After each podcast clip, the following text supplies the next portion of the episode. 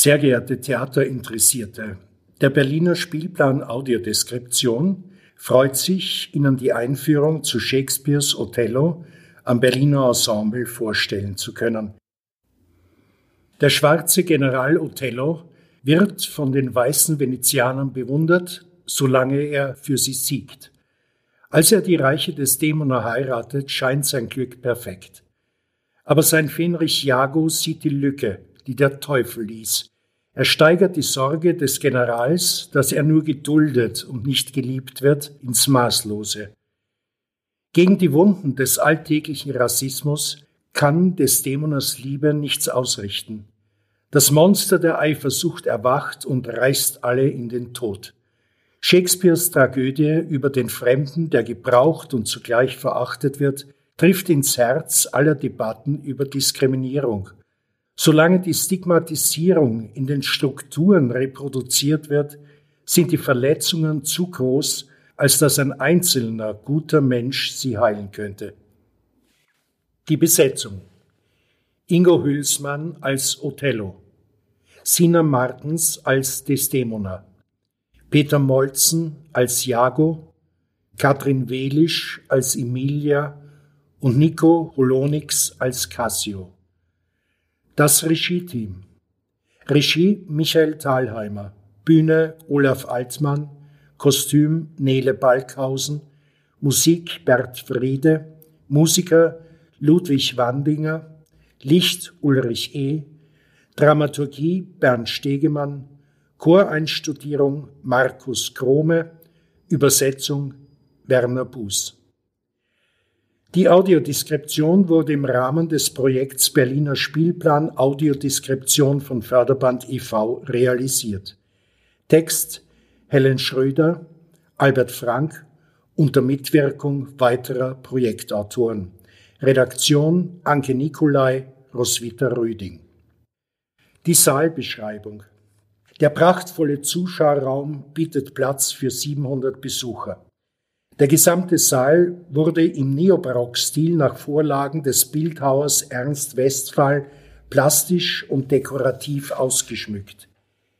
Er ist aufgeteilt im Parkett ersten und zweiten Rang sowie Logen an den Seiten und Logen zentral hinter den Sitzreihen.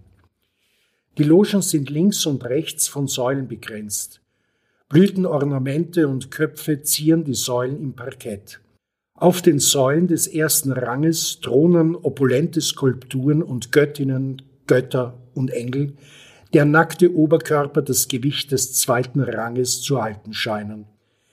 Die Sitze und die Auskleidung der Logen sind aus dunkelrotem Samt.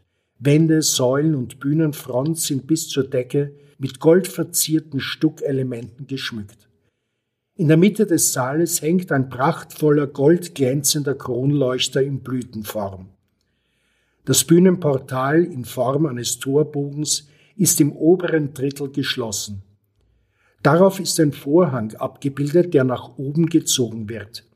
In der Mitte halten zwei Engel ein ovales, hell schimmerndes Ornament. Figuren und Kostümbeschreibungen. Othello Ingo Hülsmann, der Darsteller des Othello, ist ein großer Mann mittleren Alters, athletisch mit Borstenhaarschnitt. In der ersten Szene sind er und Desdemona nackt.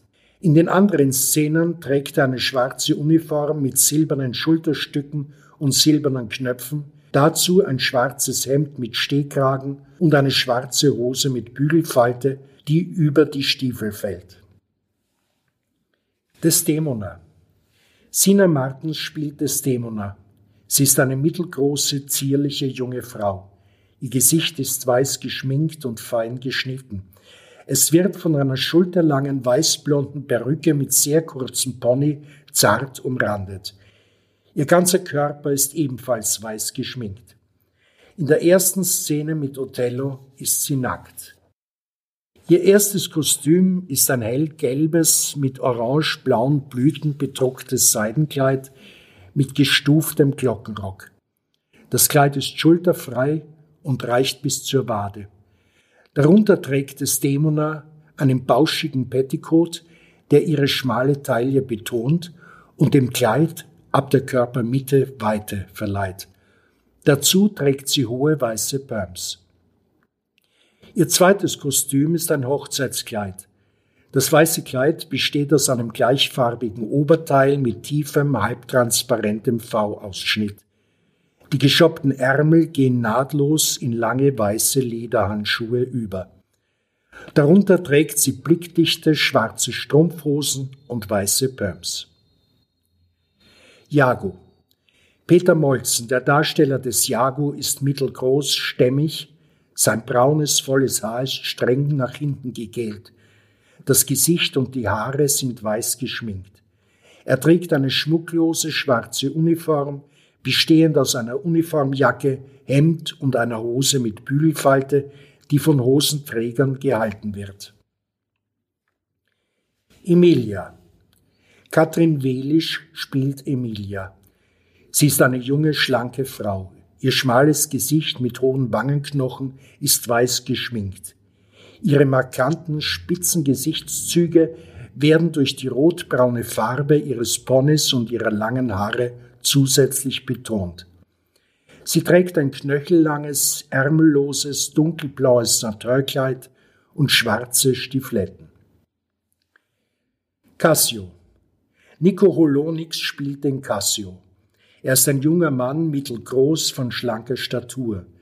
Sein Gesicht mit kurzem Vollbart und seine kurzen blonden Haare sind mit weißer Farbe geschminkt.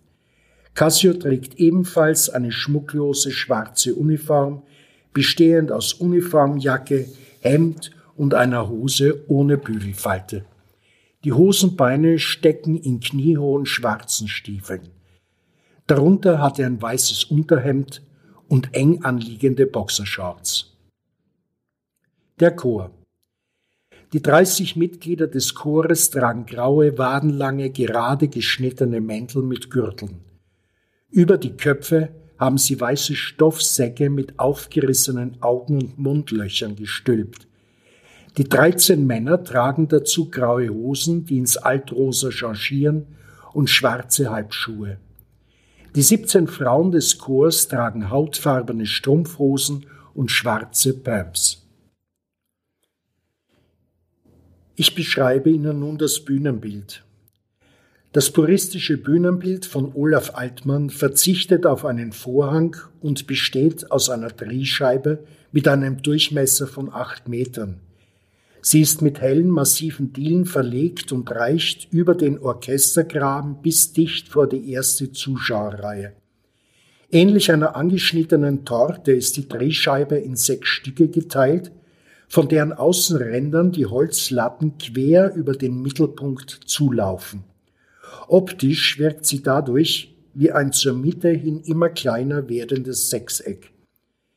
Die Drehscheibe ist der zentrale Schauplatz des Stücks. Beim Einlass ist sie von oben schwach ausgeleuchtet. Dahinter ist es komplett dunkel.